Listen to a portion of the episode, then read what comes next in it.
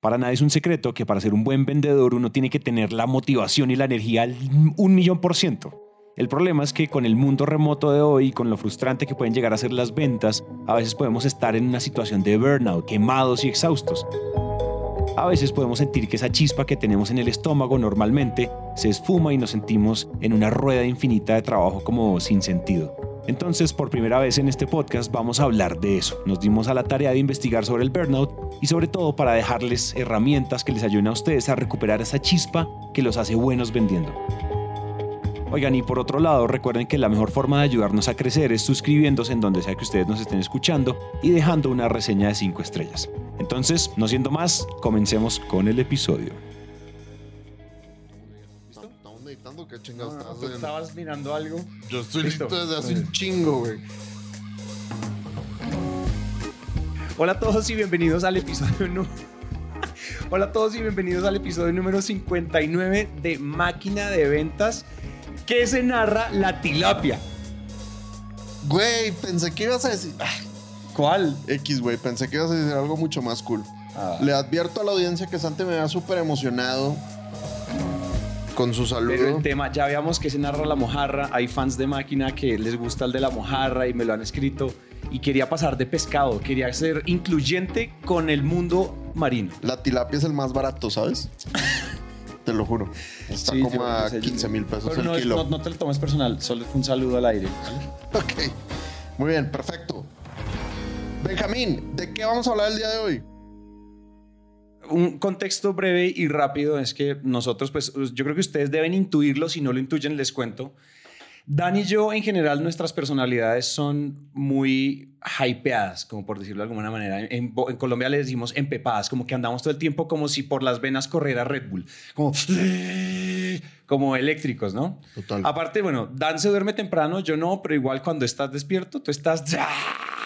Tal Y cuando estás trabajando, Sí. y este año a los dos nos pasó algo, algo particular y es que tuvimos una temporada caída. Totalmente down. Emocionalmente se nos cayeron las ventas, se nos cayó el performance, todo donde nos, o sea, todo en donde nosotros siempre hemos sido top performers, overachievers, se nos fue al estanco. Y cuando entramos a ver esto de, de eso que, o sea, queríamos contar como en un episodio muy de vulnerabilidad, porque yo creo que esto trata un poquito de eso, eh, nos dimos cuenta que lo que teníamos era un burnout violento y acumulado de mucho tiempo, porque esta, esta electrocutada, yo creo que empezó en 2020, pandemia, todo se nos acelera, empezamos a vender, todo empieza a funcionar, tiros al aire, tiros al aire, tiros al aire, y, y de repente como que, ¡pum!, se nos cayó, como si nos- se nos desconectó el cargador Total. y estábamos operando con un tanque de gasolina reducido y nos dimos cuenta que era el burnout y por eso, ¿verdad? Queremos hablar del burnout hoy y de cómo recuperar esa empepadez, de cómo recuperar el Red Bull en la sangre, sobre todo si uno está en ventas, porque yo creo que en ventas más, bueno, voy a, no quiere decir que las otras profesiones no, pero en ventas uno sí que necesita el Red Bull corriendo por las venas. Todos los ¿verdad? días. Todos Sí, los días. Totalmente. Sí, hicimos un poquito de investigación para el episodio que Santi ahorita les cuenta, pero, pero hay mucha gente con, con burnout, ¿no? Que, la, que la, la traducción que encontré pues es como agotamiento, pero Agotamiento. burnout suena más loco, como que estás completamente quemado. Quemado. Y es duro, güey. Y es duro y la verdad es que tú y yo, gracias a Dios a la Virgen de San Juan de los Lagos y al Santo Niño de Atocha, no nos pasa tanto como a muchas otras personas, pero como este año sí nos pasó, fue como, pues, e- explorémoslo, digamos que empatizamos con toda la raza que, está burnt out y seguramente alguno de los que ahorita está escuchando el episodio se va a sentir identificado con ese, con ese agotamiento extremo Sí. Que además en ventas es, es bien común, porque las ventas es, es extremo, güey. Drenan, las ventas drenan mucho. Yo creo que si uno en, en ventas no tiene como el marranito ese de iPhone de Fast Charge, Sí. uno no da. O sea, con el cargador que te entrega, Mm. bueno, ya Apple no daba cargador.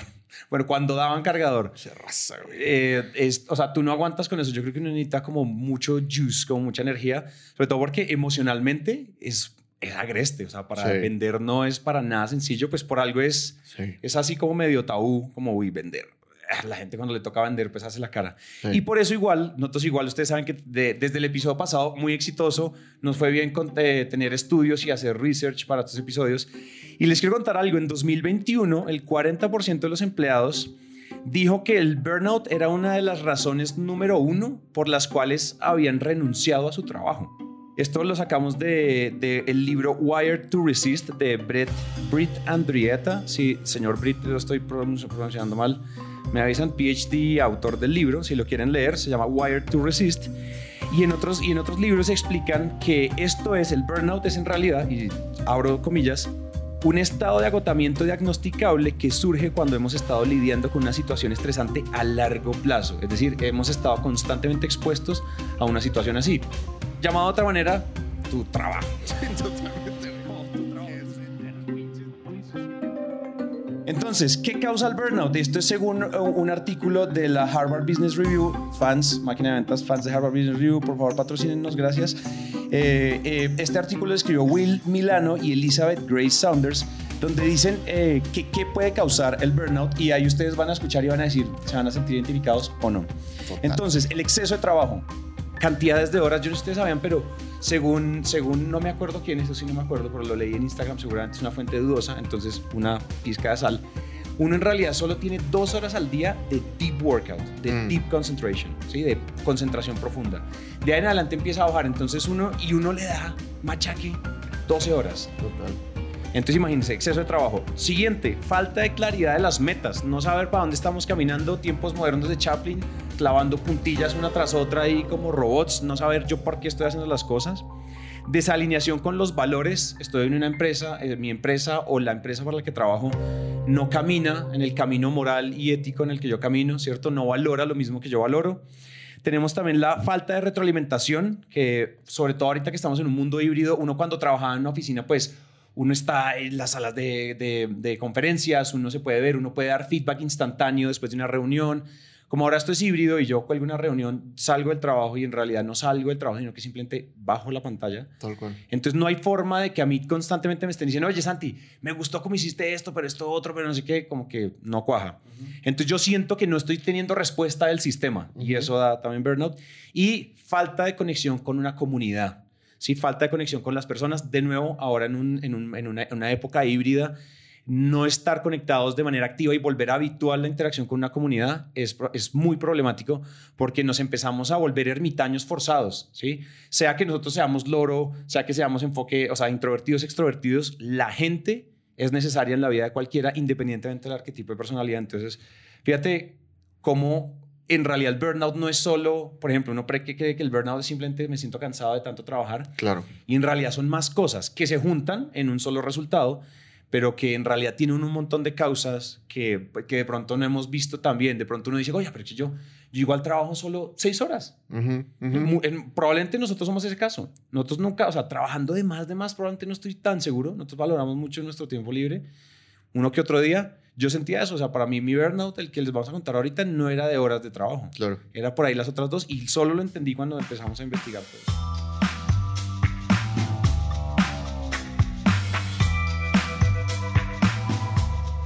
Buenísimo, buenísimo.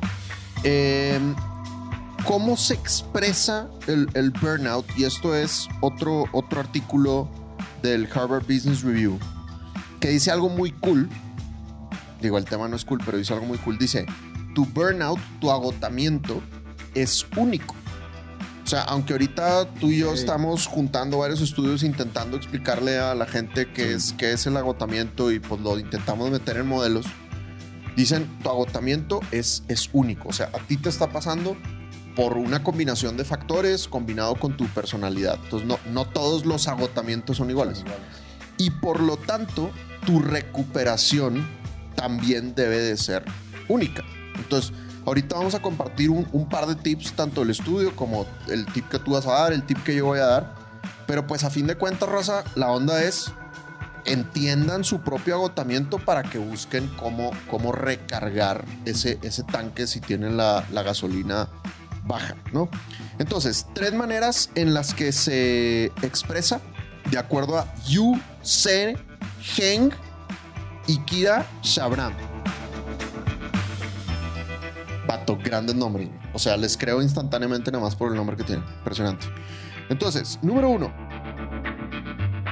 que estés exhausto,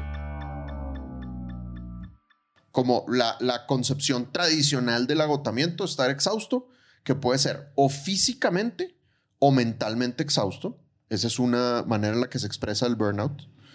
La segunda es desapego cínico. Desapego cínico. What the F is desapego cínico? Desapego cínico significa que estás cansado o que estás agotado de conectar. Estás hasta la madre de socializar. Pues, o sea, no tienes ganas de socializar. No necesariamente es porque hayas socializado mucho. No, no es que esa sea la causa. Pero la consecuencia es que no tienes ganas de socializar. Estás desapegado, pues. Ya. Tercera manera en la que se expresa el burnout, el agotamiento.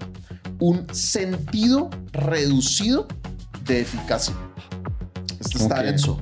O sea, eh, significa que tú sientes que no estás siendo tan bueno en tu trabajo.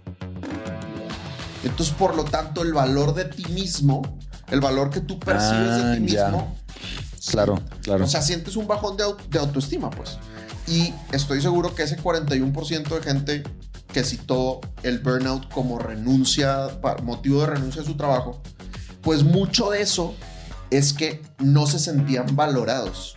Y no necesariamente es que no se hayan sentido valorados por la empresa, sino que ellos mismos sienten que no están haciendo bien la chamba. Y yo creo que a todos nos ha pasado, yo de repente coacheo a muchos vendedores que dicen es que no me está yendo tan bien, aunque objetivamente no sea cierto. O sea, aunque en ventas estén, les esté yendo bien, ellos sienten, o sea, su valor de, de sí mismos se va, se va hacia abajo. ¿no? Entonces, ¿qué dicen Yu y Kira para resolver el asunto? Dicen ellos, para curarlo, para curar el agotamiento, tienes que identificar qué tipo de agotamiento es. Entonces, si estás Sí, es. exhausto mental o físicamente, pues tienes que llenar tu tanque de, de eso. Si estás desapegado de socialización, tienes que llenar tu tanque de eso. Si estás eh, con ese sentido reducido de valor de ti mismo, tienes que llenarlo de eso. Entonces, no, de nuevo, tu agotamiento es único, lo tienes que curar de una manera única. Entonces, los vatos hicieron un par de estudios.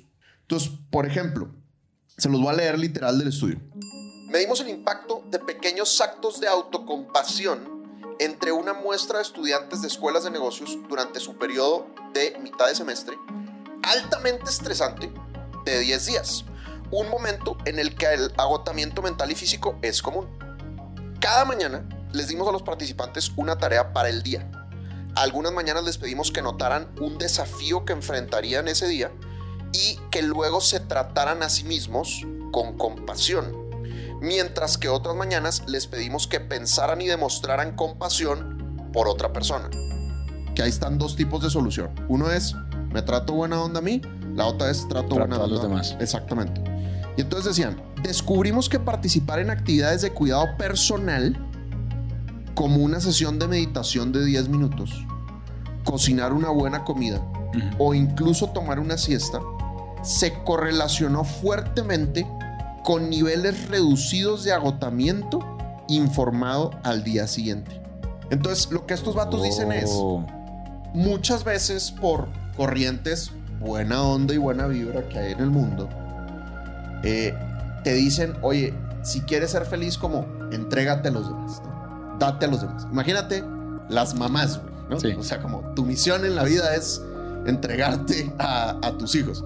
Entonces, de repente, la gente se, se descuidan a sí mismos y no tienen Claro. tiempo para. Se sobreentregan, se, se sobre- exceden. entonces, lo que estos cuates están diciendo en el estudio es, oye, hay que tener cuidado porque muchas veces el burnout viene precisamente porque te estás sobreentregando a los demás o a otras labores y no te estás dedicando tiempo a ti mismo. Entonces, la gente que se dedicó un poquito de tiempo a ellos mismos, al día siguiente estaban menos agotados. Entonces, no hay que ver el dedicarnos tiempo a nosotros mismos como algo malo porque de repente hay corrientes que así, que así te, te mandan el mensaje, ¿no? Y luego dicen, eh, eh, cuando el agotamiento se debe al cinismo, a ese no querer Conectar, socializar. Conectar, socializar, exactamente. el autocuidado puede no ser la estrategia más efectiva. O sea, es al contrario, probablemente no estás socializando suficiente. Entonces, eh, si te, cuando te sientes alienado, dicen ellos, el fijarte en ti mismo, pues puede llevar a que te desapegues todavía más. Y entonces ser amable con los demás puede ayudarte a recuperar un sentido de conexión y pertenencia en tu comunidad. Entonces decían, en nuestro estudio encontramos que cuando se instruyó a los participantes para que se enfocaran en aliviar los desafíos de los demás, o sea, hacerles paros, hacerles favores, hicieron cosas como ofrecer palabras de aliento, güey. Algo tan sencillo como, güey, Santi, con madre, me gusta tu actitud. Tú puedes eh, o invitar a un compañero de trabajo a almorzar. ¿Cuánta gente almuerza sola, güey? ¿Cuánta? En la vida. tiempo. Eh, y eso informó al día siguiente niveles de agotamiento más bajos. Más bajos. Entonces, de nuevo, ubica cuál es tu, por qué estás tú sintiendo el burnout, llena tu tanque con la actividad que, que necesitas. Y mira que aquí, yo creo que aquí ya podemos dar nuestros, como nuestros, nuestras fórmulas, las que nos funcionan a nosotros. De nuevo, yo creo que es importante hablar de, del disclaimer de el burnout tiene una suerte de, es como una, tiene como su propia huella biométrica, ¿no? Es decir, cada quien tiene un burnout muy, muy diferente. La gracia es que ustedes vean de pronto nosotros cómo lo atacamos, sobre todo que yo siento, en, en, en el caso mío, siento que mi burnout, eh, la solución también tenía que ver con mi rol dentro de la compañía. Entonces les cuento un poco la historia. Aquí comienza Momento Terapia. Yo llamo, yo le conté a mis, a mis, a todos los, a todos los del equipo, a todos los miembros del equipo Naranja en un momento el jueves pasado les conté que yo tuve lo que yo llamo hoy el marzo, oscuro. Marzo Oscuro, yo creo que lo he mencionado en otros episodios, Marzo Oscuro fue básicamente yo me desmotivé, se me fue, ya sabemos, era un burnout impresionante, ya les cuento por qué, y se me cayeron las ventas a cero, a cero. Pero a cero, no es como que, ay, es que vendí 25% menos. No, o sea, se fueron a cero. Todos los meses eran números así, pa, pa, pa, pa, pa, muchos dígitos y cero. Y entonces yo les dije, entonces cuando yo estaba pensando, listo, ¿qué era lo que estaba pasando? Yo estaba sintiendo desconexión con el propósito, yo estaba sintiéndome como clavando puntillas, como que si vender fuera lavar carros, lavo un carro siguiente, lavo un carro siguiente, cierro un cliente siguiente, siguiente, siguiente, siguiente, cero conexión de yo igual, oye, qué bien, estás vendiendo, cool, pero ¿esto para qué es, no? se me olvidó y sentí simplemente que por el día a día esto era hágale, hágale, uno tras otro. Y hay una cosa, como uno en ventas se le resetea el reloj cada 30 días, Entonces tú no sientes como que se acumula, como que tú estás viendo tu bolsita de, de éxitos. A ti el 31 de cada mes, el primero de cada mes, tú eres blank slate, tú eres tablero en blanco. Entonces uno siente que es como, ah, ah, ah, ¿no? Y así un periodo extendido de hype y de Red Bull en, las, en la sangre, pues eso me empezó a generar eso. Yo no estaba teniendo claro esto para dónde iba, que era una de las cosas que les decíamos, y es desalineación con los valores y probablemente falta de claridad con las metas. Porque además todos los socios, y está de nuevo, todos los socios estábamos mirando lentes diferentes, ¿cierto? Entonces, una, un socio estaba por acá, otro socio estaba mirando por acá. Entonces, todos en realidad lo que estaba pasando internamente es que todos estábamos jalando en direcciones distintas. Entonces, nos estábamos haciendo daño porque no, no estábamos juntando fuerzas, sino eh, colisionando fuerzas. Y eso, por otro lado, eh, digamos que la, la, otra parte de mi, de mi burnout es una desmotivación por como, como que sentí reducida mi ambición. Yo dije como, ¿y esto para dónde va? O sea, yo siento que igual hay una suerte de, ¿y qué viene después? Entonces, ¿qué fue lo que pasó? De una se caen las ventas. Eh, yo esto, para este momento ya estoy, me estoy yendo a Argentina. Ya voy como en un mes, un mes viviendo en Buenos Aires. Y ahí pues yo la estaba, y fíjate que no era, yo estaba feliz de la vida, o sea, yo terminaba de trabajar y salía y pues Buenos Aires es, o sea, tú puedes hacer todo lo que quieras todos los días. Entonces yo estaba viviendo como el momento de mi vida y a la vez en el trabajo, uh. Entonces por eso no era burnout de no tengo energía de demasiadas horas. Mm. Yo cerraba el chuzo a las 5 de la tarde, hora argentina, es decir, 3 Colombia y a pasear. Entonces no era por ese lado. Entonces, ¿qué fue lo que yo hice o cuál fue, cuál fue mi fórmula para reencontrar dónde estaba mi drive, mi impulso y quitarme, eh, como recuperarme el burnout como en mi propia variable. Y fue una, fue una fórmula de dos cosas. Yo creo que fue una fórmula de las cosas. Cuando estamos tratando de formalizar esto, yo te lo, te, lo conté antes de grabar y es, para mí es, yo necesitaba entender, yo para qué estoy aquí. Yo para qué estoy aquí, yo estoy trabajando para que hacia dónde voy y hacia dónde voy incluso tema de ingresos, yo en dónde quiero ver la compañía y muy inspirado en Traction y Gino Wickman, yo decía, yo qué quiero ver en tres años y qué quiero ver en diez años. Yo a dónde quiero llevar la compañía en ingresos, cuál es mi, mi revenue target, hasta dónde tengo, hasta dónde yo necesito, yo soy águila, yo soy, yo soy D en el yo necesito ver el resultado y necesito saber hacia dónde camino. Pero por otro lado, decidí, digamos que esa parte se incluía como en listo, ya, claridad con el objetivo, ¿cierto? Reencontrarme con el objetivo. Y el ejercicio, el, el tipo, el consejo ahí fue, pues vuelvan y escríbanlo y vuelvan y háblenlo con los socios. Tengan las comunicaciones si ustedes son los dueños de la empresa, si no, con su gerente, con su jefe, con sus colegas. Esto, ¿qué onda? ¿no? Y sobre todo, también objetivos personales, porque si uno de pronto trabaja en otra empresa es porque uno te persigue objetivos personales. Y si uno se le olvida de eso, uno no es nada más que un robot. Total. Y la segunda parte fue la gente. Yo en general, no, o sea, yo, ¿cómo decirlo? Yo ando mi islita. Evidentemente ya tenemos un equipo comercial que fue creciendo. En este momento está Kate conmigo en el equipo, en el equipo comercial y eso era importante también porque parte de mi desmotivación y mi burnout fue, fue emocional.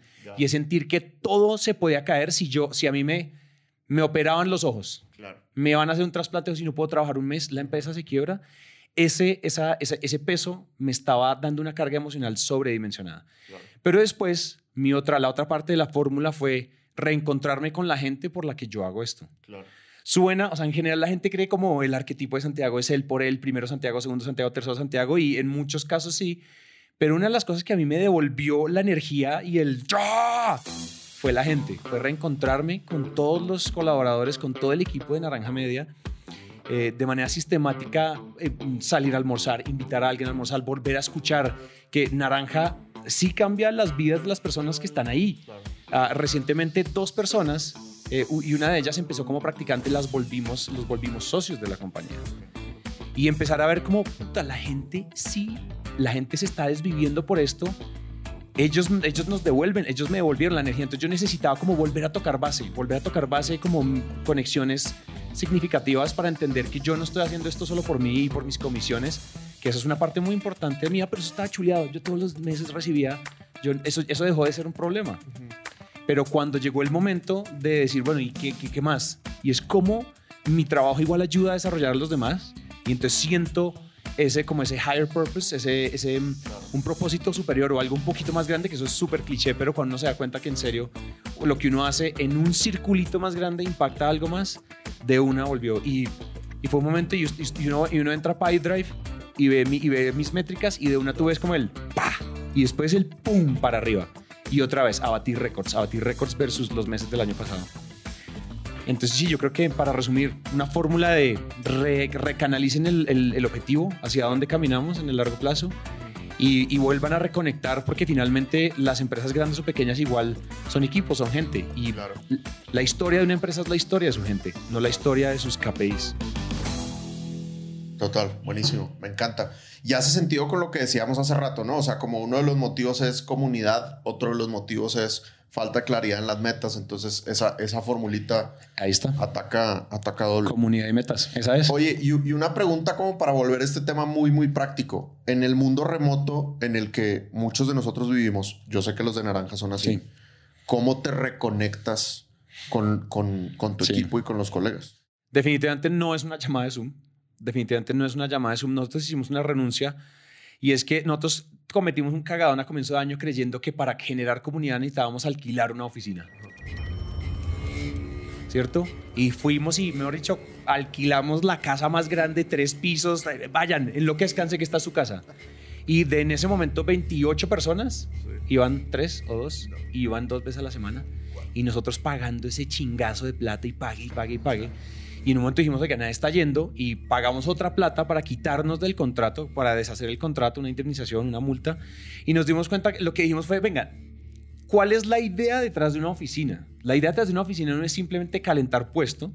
La idea, lo que nosotros dijimos es, y, y esto puede ser un consejo muy práctico para todas las empresas 100% remotas, y es, cojan lo que ustedes, o sea, imaginariamente sí, no tener oficina es un ahorro, pero ese ahorro no necesariamente tiene que ser más utilidad para los socios, puede ser inversiones en cultura. Inversiones sistemáticas en cultura. Entonces lo que dijimos es, nosotros nos íbamos a gastar más o menos, no sé, 30 mil, 40 mil, 50 mil dólares en alquiler de oficina anuales. Usémoslos para pagar tiquetes de avión y que la gente venga y nos reunamos. Eh, hacer nuestro famoso zafarrancho y es que nos vamos todos a una finca a tomar y a bailar y de rumba. Y esas cosas son las mejores inversiones. Y una fiesta de esas nos cuesta 5 mil dólares y todo el mundo queda absolutamente reconectado con la fuente. Es, es muy impresionante. Entonces, yo diría que tengan un rubro, así como tiene un rubro de Profit First a lo Mike Alowicz, yo creo que uno puede tener un rubro de inversiones en cultura intencionada, de comunidad, ¿sí? volver a engranar la comunidad. La gente, todo el mundo, la sensación de comunidad es de las cosas más endebles que hay ahorita en el mundo remoto. Ese tipo de cosas. Práctico, fondo, inviertan, inviertan en eso de manera sistemática. Que la gente se quiere ver así les diga que está cómoda en su casa.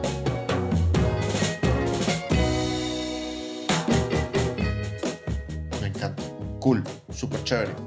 Buenísimo. Bueno, yo les cuento mi historia trágica. No es tan trágica en realidad. Pero sí me pasó a pasar eh, en junio, güey.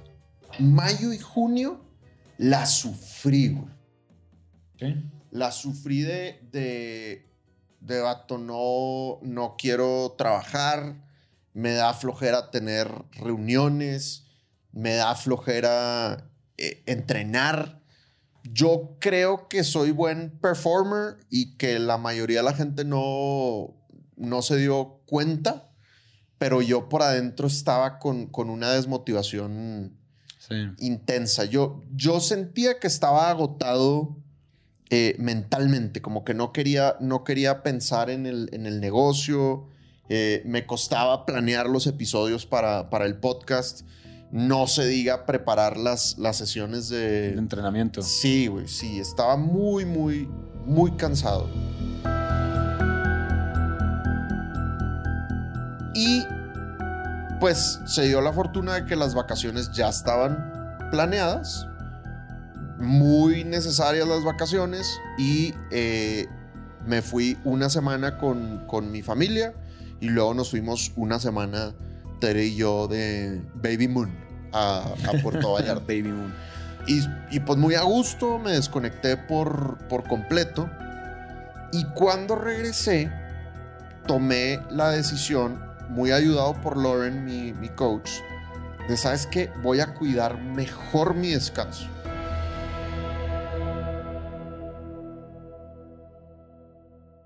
Ok. Y específicamente, y, y- y el otro día Miguel, Miguel nos ayudó a grabar un, un video de, de cómo, de, de los distintos niveles de descanso, y no sé si lo hemos mencionado aquí en el podcast, pero hay dos niveles del descanso que son muy importantes, son los, los más importantes, creo yo, y es descansar todas las horas y descansar todos los días. Y entonces, ¿qué empecé a hacer? Lauren me dijo, número uno, estás bien puños, güey, por agendar reuniones back to back, que es un producto de la pandemia. Sí. Reunión de 8 a 9, de 9 a 10, de 10 a 11, de 11 a 12. Y, y acá, porque en Colombia yo almuerzo a las 12, güey, pero si estuviera en México, seguiría, güey, ¿no? Todavía de 12 a 1, de 1 a 2, vato. O sea, matas a alguien en algún momento, ¿me explico? Y, y de verdad, a veces te estás haciendo el baño en la reunión, o a veces te estás muriendo de sed en la reunión, porque no has tenido oportunidad de, de tener ese breakcito, güey. Hoy, hoy, hoy casi me exploto. Me estaba pagando peaje. O sea, casi me explotó hoy. Back to back todas las reuniones. Es muy loco, güey, es muy intenso. Entonces me dijo Lauren, güey, no agendes reuniones back to back. Y entonces, pues hablé con Estefanía y con Angie, que son las que me ayudan con, con los agendamientos.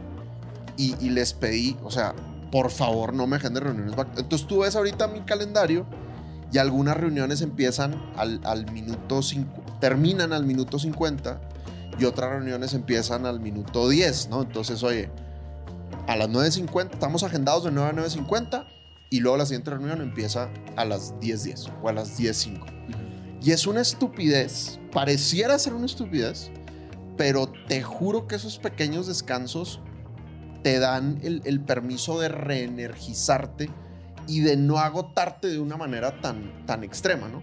Muy relacionado, por cierto, con la técnica de Pomodoro, que ya, Sí, sí, de sí. la que ya hemos hablado, ¿no? O sea, trabaja intensamente 25 minutos y descansa 5. O trabaja intensamente 50 minutos y descansa 10. Entonces, Pero eso no lo integrábamos a los horarios de las reuniones. Y yo lo hago y de verdad ha sido una, una, una maravilla. Y ahora que lo estoy haciendo, yo digo, güey, claro, por eso estaba tan hasta la madre, güey. Claro. Porque llevaba meses de... Sí, güey. Y fíjate lo curioso. Q1, récord, güey. Mejor Q de la historia de la compañía. Q2, güey. El Q en el que estaba hasta la madre. Ajá. De los peores Qs que hemos tenido. O sea, me fue súper mal en ventas. Y andaba en chinga, güey. O sea, yo estaba trabajando intensamente, güey, pero no nos fue bien en venta. Entonces, se nota, ¿no? ¿Y cuál es el segundo nivel de descanso? El de, el de descansar todos los días.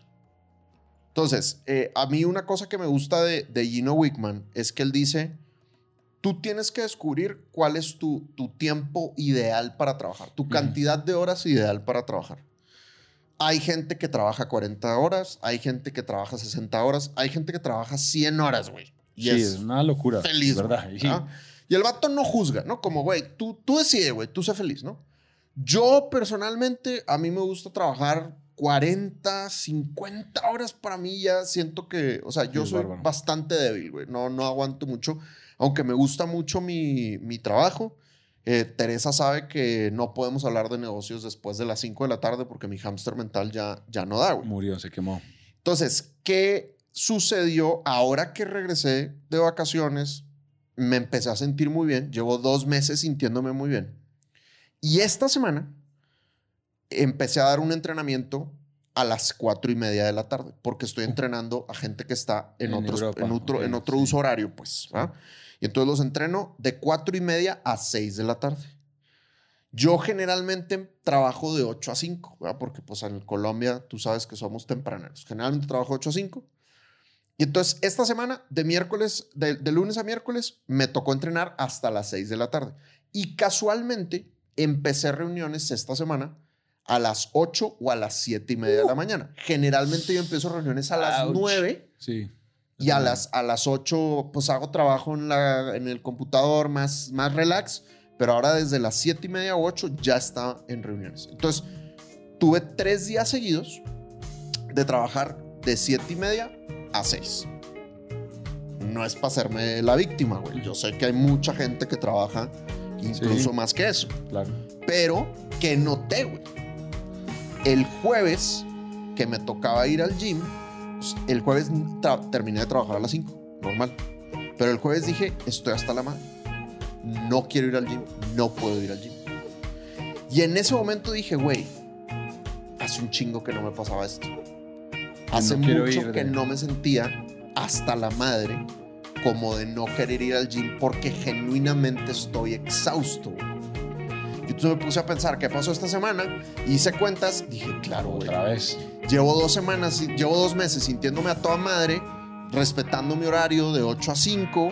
De repente un día sí me excedo, pero ahora fueron tres días seguidos, güey. De 7 y media a 6. Pues, obviamente estoy hasta la madre. Entonces dije, güey, claro, güey. Pinche abril, mayo y junio, güey. Fueron así todos los meses. ¿Cómo no iba a estar hasta la madre? De acuerdo. Entonces, pues la conclusión es, cuida tu descanso, o sea, cuida el no tener las reuniones back to back, define cuál es tu cantidad de horas y, y protege esa cantidad de horas, porque de repente decimos, no, es que trabajo más para producir más, pero pues lo que termina sucediendo es que you burn out.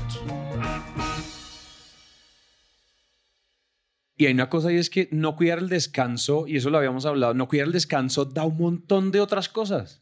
O sea, aumento de probabilidad de cáncer, aumento no sé qué, ceguera. no- o sea, hay un montón de cosas ahí que van. Sí. Porque la gente que no descansa, ¿qué está haciendo? Está viendo la pantalla, está viendo la pantalla todo el tiempo, luz azul, retina. Nosotros no sabemos qué va a pasar en computadores y pantallas al- cuando alguien lleve 30 años usando un teléfono. Claro. Sí, en este momento nosotros somos los conejillos de India de la sobreexposición a las pantallas, porque Tal nosotros no, eso todavía no está estudiado. No hay nadie que tenga hoy en día, no sé, 40 años viendo un iPhone. Total. Sí. Y lo otro que te iba a decir es, ¿sabes a mí que me cambió la vida en términos de, del el back to back, como esos hacks de productividad que puede ser como una, hay una cereza ahí en el, en el pastel? Ajá. Recientemente, ¿te acuerdas que cambiamos de computador? Nos compramos este último MacBook que, tiene, que le quitaron el touch bar, Claro, claro. pero hay un botón que es la lunita, Ajá. la lunita de no molestar. Ajá. De las cosas está demostrado, esto lo dice el man que escribió eh, Productivity Ninja. Bueno, les debo ahí el... El pero el libro se llama Productivity Ninja. Ajá. Y él dice, lo peor, lo que más cansa al cerebro y lo que más le quita una productividad es cambiar de tareas. Es el cambio de tareas. Entonces, ¿qué es lo que pasa? ¿Qué es lo que estamos haciendo? Tenemos abierto Slack, tenemos abierto eh, WhatsApp, tenemos abierto Telegram, tenemos abierto el mail, ¿cierto? Claro. Tenemos, o sea, nos el teléfono nos notifica de Twitter, Facebook, Instagram, TikTok, eh, Tinder, todo lo que nos notifiquen. Mil mamadas. Mil mamadas. Este mm, eh, Jim Quick en Limitless dice que nosotros recibimos. Hoy en día un humano recibe al día la misma cantidad de información que recibía un humano en 1910 en toda su vida. No más.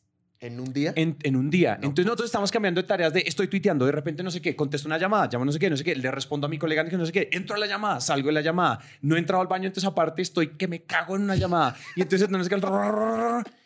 Ese es el problema. Entonces a mí me cambió la vida el botón de no molestar. Claro. ¡Puc! No molestar. Todo desaparece. Estoy en una sola cosa. Porque me pasó que estaba en una entrevista y eso que cuando uno lee y no lee, esa sensación a ti no te ha pasado que uno está leyendo y cuando se da cuenta, uy, voy en- al final de la Claro, página y no total. leí nada, Sí, sí. pero los ojos están moviéndose de izquierda a derecha. Ujú. Eso es lo que está pasando, pero en la vida. Y eso cansa mucho la mente porque estamos todo el tiempo en otra cosa. Entonces, nada, usen el botón de no molestar, como sea que lo tengan.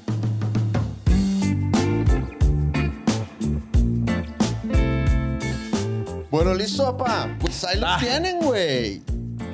Chingos de tips para que se Ah. curen de su burnout. Esperemos que no les, Sí. que no les pase. No, pero puede ser, o sea, número uno, acuérdense de ubicar su tipo de burnout. Si es que estás exhausto mentalmente, si es que estás drenado y no quieres conectar, o si es un tema de que perdiste tu sentido de, de valor en ti mismo y luego pues solucionarlo, ¿no? Que puede ser me time, darte cariño, puede ser hacerle favores a los demás, puede ser, como dijo Santi, esa, esa combinación maestra entre reencontrarte con el propósito y con la gente que está involucrada en ese propósito, con esa comunidad. Exacto. O puede ser cuidar el descanso, el descanso de, las, de cada hora, el descanso de todos los días. O, o bueno, ya a cada quien le tocará estudiar, encontrar su propia fórmula para curarse del burnout. Pero lo bueno es que se cura. Es que se cura. Ah, sí, el burnout no es, no es autoinmune. Sí es, efectivamente. Fe- a- a- Afortunadamente. Sí es. Bien. ¡Listo! Eso estuvo. ¿Podemos decir que ¿A qué? Lo tenemos. ¡Pam!